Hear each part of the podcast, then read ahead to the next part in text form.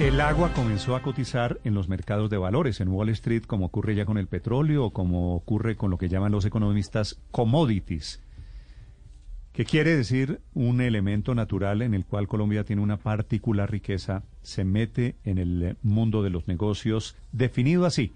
He llamado a uno de los grandes expertos internacionales, es el doctor Pedro Arrojo, que es economista y relator de Naciones Unidas en este tema del agua. Don Pedro, bienvenido a Blue Radio, buenos días. Muchas gracias. Un tremendo honor estar con ustedes. Pues creo que usted es un referente mundial para hablar de temas de agua. Desde Naciones Unidas, ¿cómo ven ustedes lo que está pasando con el agua convertido en, uno de esos commodities, comparable, por ejemplo, con el petróleo? ¿Es una o es una, es una buena o mala noticia? Es una mm, peligrosísima noticia, muy mala desde mi punto de vista. Eh, y no porque esté en contra del mercado, sino porque hay cosas eh, que el mercado no sabe hacer.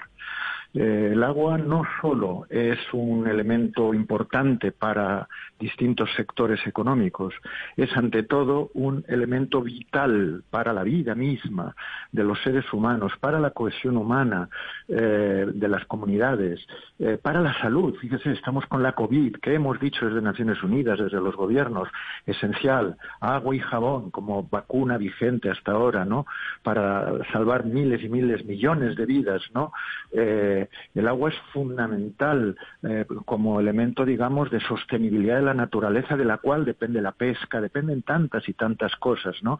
Y todas esas cosas tan, tan, tan importantes para la vida, eh, no tienen, no tienen, no son reconocidas por el mercado. Eh, yo suele decir en mis clases, cuando doy clases, siempre empiezo diciendo algo, algo que decía Antonio Machado, ¿verdad? Decía, miren, solo los necios confunden valor y precio. Y solo decir las cosas más importantes de la vida, como el cariño verdadero de la copla, de la canción, ni se compran ni se venden, se administran eh, con, responsabilidad, con sumo cuidado, eh, pero no mm. son motivo de mercantilización. para estos efectos que usted menciona, ¿cuál es la diferencia entre agua y petróleo, que también eh, es un bien esencial para el funcionamiento como motor literalmente de la humanidad? Pues mire, si usted no tiene petróleo, no podrá ir en coche, pero podrá ir andando a donde sea. Si usted no tiene agua, en una semana está muerto. Y ahí está, pues. por eso el petróleo no es, por eso, por eso el petróleo no es un, no es un derecho humano, mm. y sin embargo eh, el acceso, el, disfrute del agua potable y el saneamiento está reconocido como un derecho humano. Mm. Y los derechos humanos, como el cariño verdadero, insisto, ni se compran ni se venden, porque si estuvieran en el mercado, los pobres no tendrían acceso a los derechos humanos. Claro, es que esa es la clave. Pero además, para colmo, es que Sí, perdón, discúlpeme, es que además, eh, fíjense, les preciso una idea que es que agrava esto que estamos diciendo. Eh, es que lo que entra no es en los mercados, en los mercados ya estaba en unos otros países de otra manera. Entra en los mercados de futuros, que es el Santa Santorum de la especulación. Yo no sé si ustedes conocen cómo entró eh, este, esta dinámica en los mercados de la alimentación en el 2008 pero es espectacular. En el 2008 eh, ya se permite que en los mercados de futuro, esos que juegan a cuánto valdrá eh, el arroz o el trigo o el azúcar, ¿no? Eh, dentro de un año o dentro de dos años, lo que sea, bueno, pues en esos mercados de futuro se permitió la entrada a los grandes operadores financieros, a los grandes bancos. 2008 es el momento, el momento en donde estalla la crisis financiera, la, burbuja inmobiliaria. ¿Saben ustedes, en un momento determinado, en ese momento determinado, los grandes bancos, los grandes bancos, los más respetables, identifican los mercados de futuro de los alimentos como un gran negocio?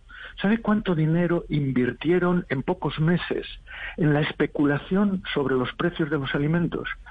320 mil millones de dólares. Eso cuando ellos estaban pidiendo dinero público para salvarse de la quiebra.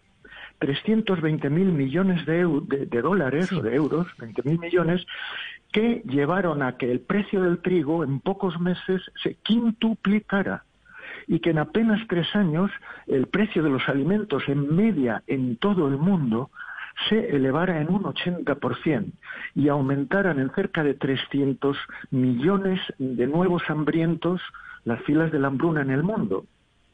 Entonces, ¿en cuánto van a aumentar los precios del agua, según sus cálculos basados en eso? ¿Pero en cuánto? ¿Qué cree usted? ¿De qué estamos hablando? ¿Que a, la vuelta de un par de años, cuánto más puede costar el agua?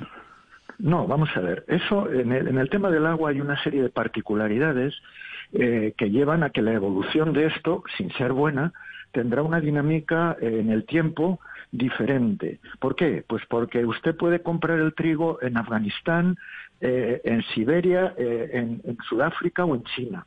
Sin embargo, el agua la va a poder eh, hacer esos juegos especulativos en el ámbito en donde sea transportable el agua, a nivel de cuenca o si hay trasvases, es decir, en un territorio más pequeño. Pero el criterio es el mismo.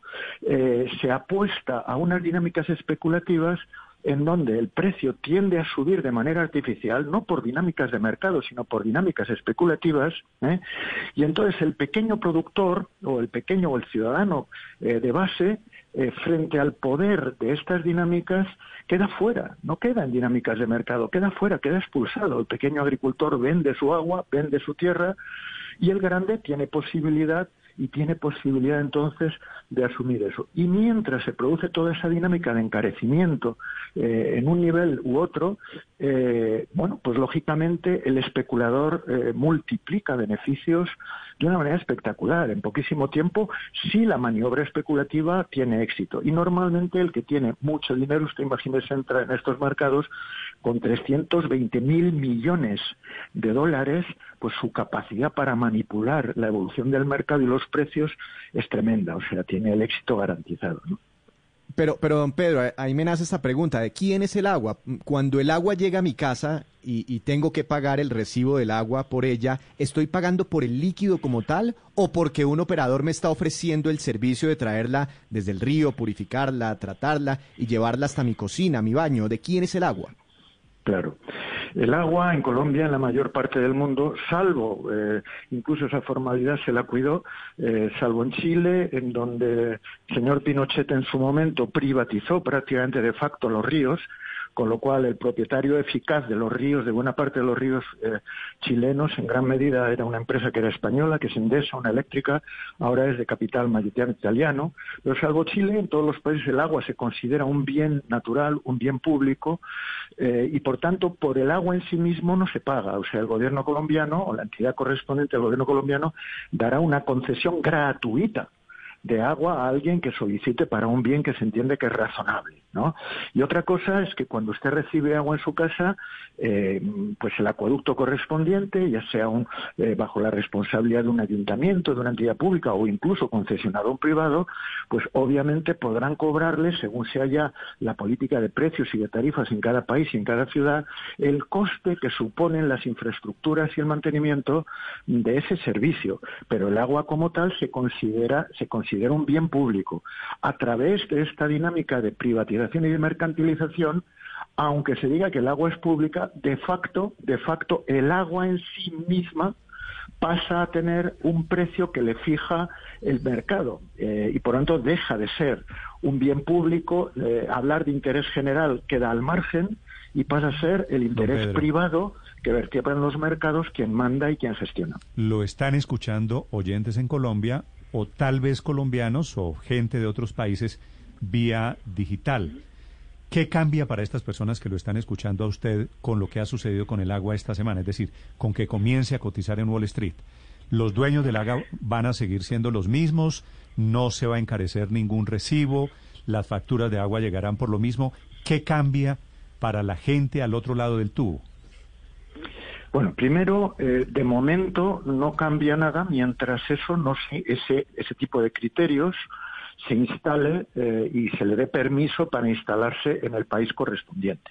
Es decir, tenemos una capacidad eh, a nivel nacional, en el caso de Europa a nivel de la Unión Europea, eh, para, digamos, regular esa cuestión más allá de lo que diga Wall Street.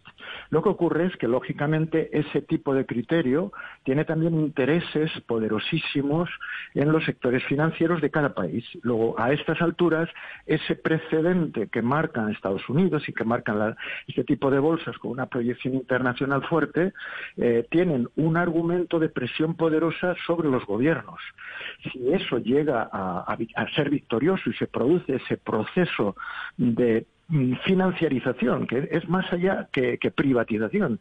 Es privatización, pero al mismo tiempo es someterlo a dinámicas de mercado de corte especulativo, pues entonces no le quepa la menor duda. Si eso no se para, si eso, eh, cada, cada país en su soberanía nacional no es capaz de parar esa dinámica de privatización y de especulación con un bien público, eh, digamos, patrimonio nacional, eh, que debe gestionarse bajo dinámicas de interés general, bueno, pues sin duda la factura del agua subirá y las personas que necesiten agua para regar o para la industria les se encarecerá porque obviamente esos beneficios frutos de esa especulación en mercados eh, en mercados de futuros en ese caso o en las dinámicas que se derivan de la privatización y mercantilización del agua pues los beneficios quien los paga es quien está al final del tubo mm. como en casi todo el mundo en Colombia el agua es un bien público y es un bien de dominio público. Señora Rojo, gracias por acompañarnos. Ha sido muy ilustrador esta entrevista con usted. Un placer y un honor. Gracias, Gracias a señor. Don Pedro Arrojo, uno de los grandes expertos, uno de los gurús en el tema del agua, relator especial de Naciones Unidas para este tema.